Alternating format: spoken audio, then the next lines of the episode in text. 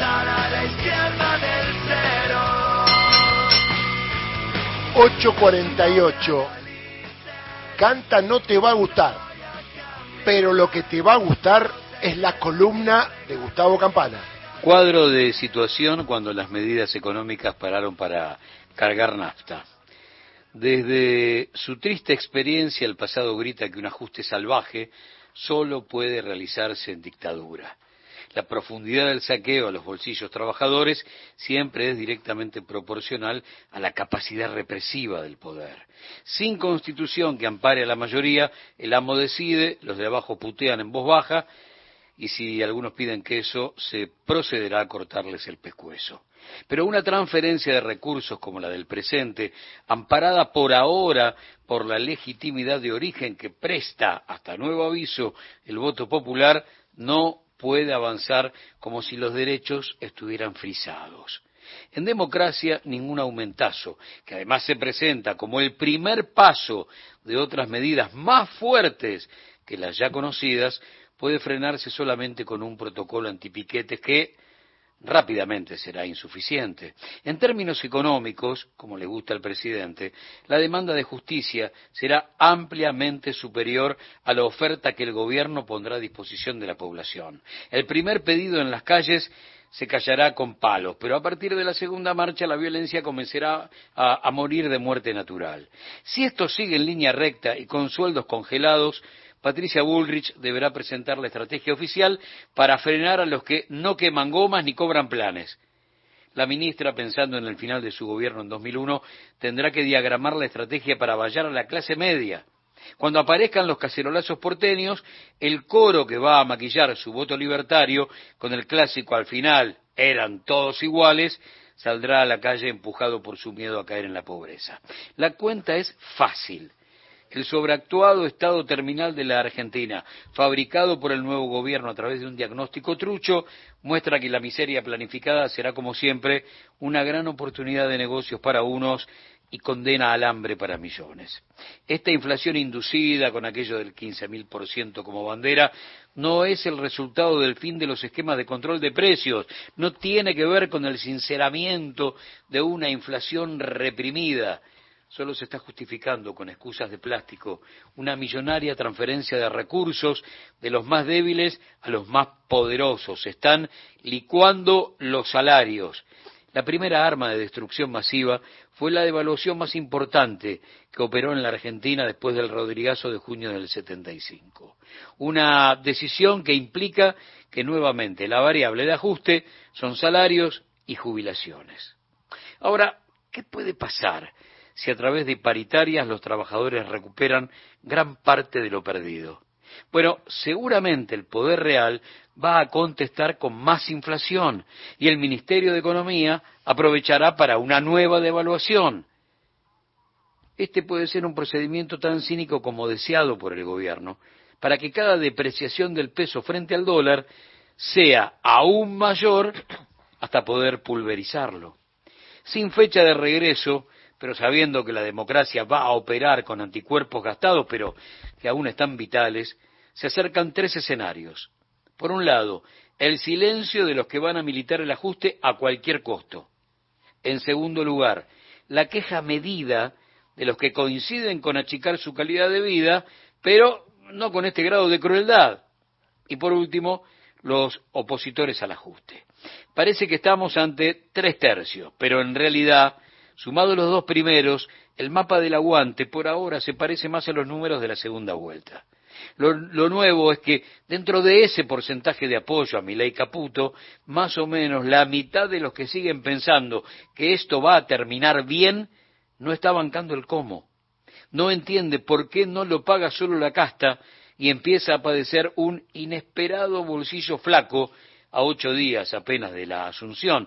Son los que, bajando la calidad del corte, siguen comprando carne, pero ya bajaron Netflix, o los que van a borrarse de contra todo riesgo y van a pasar a un seguro contra tercero, y los que van a automedicarse como locos ante la depresión, el estrés y la ansiedad.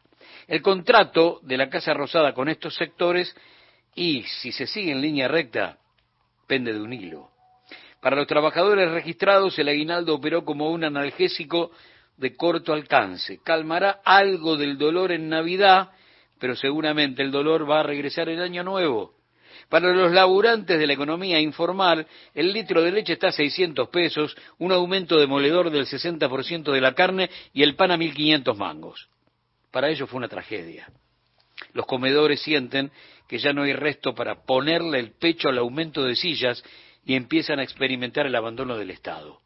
El ajuste brutal todavía no se asomó por transporte, luz y gas, tres ítems que preocupan a todos, pero fundamentalmente al eslabón más débil de la cadena. Y tampoco tocó el timbre de prepagas y de colegios privados, dos grandes preocupaciones de la clase media a partir de marzo. Y la frutilla del postre cuenta con el aval de muchos gobernadores que ya adoctrinaron a sus legisladores y es el regreso de ganancias. El presidente que se iba a cortar el brazo antes de amputar, antes de aumentar un impuesto, el mismo que como diputado votó la caída de la cuarta categoría, cuenta con muchos jefes provinciales para darle vida al impuesto más coparticipable de todos. Atentos a no hay neoliberalismo sin traición, para ganar dentro de dos años los gobernadores necesitan y básicamente de lo que puedan rasguñar de ganancias. Utilizando el diccionario de mi ley, no solo que el ajuste no lo va a pagar la casta, sino que los trabajadores van a financiarla. Marzo será también inicio de la discusión universitaria. Por ahora está dormida, porque las partidas fueron congeladas. ¿Y quién va a pagar los sueldos no docentes y de los profesores? Mientras tus preocupaciones miran hacia la heladera, en voz baja y en puntitas de pie, le concedieron la condicional a los represores Horacio Losito y Rafael Barreiro. Los festejos fueron liderados en las redes sociales por la Asociación Justicia y Concordia, por el nazi Carlos Pampillón y por la agrupación que lidera Gómez Centurión. Celebramos el comienzo de una nueva Argentina sin odio ni venganzas institucionales. Losito tiene tres condenas.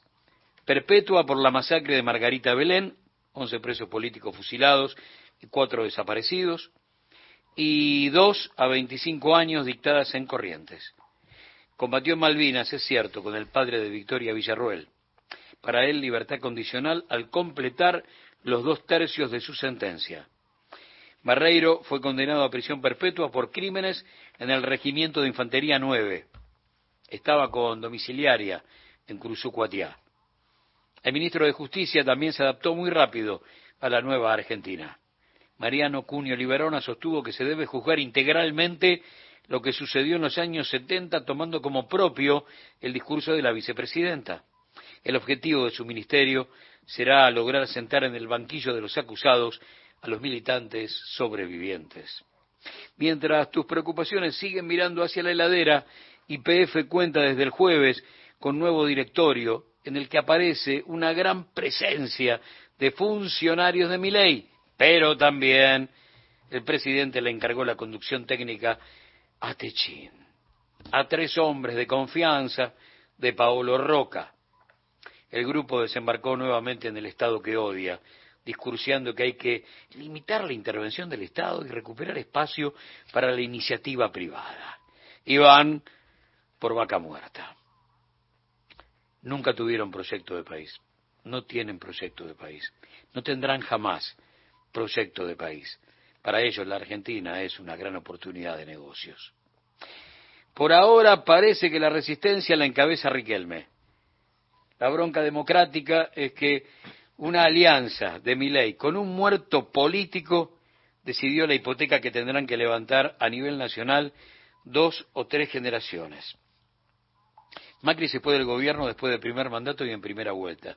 Las encuestas lo sacaron de las últimas pasos y ahora perdió las elecciones de Boca por más de 20 puntos.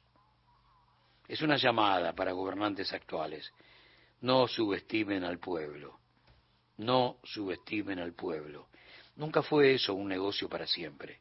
Es un afano chiquito que dura un ratito.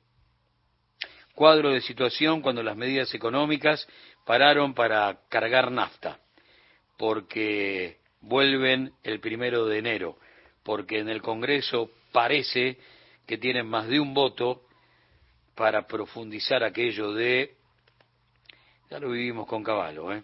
los superpoderes. Yo quiero estar a la izquierda del cero. No me analices, no voy a cambiar.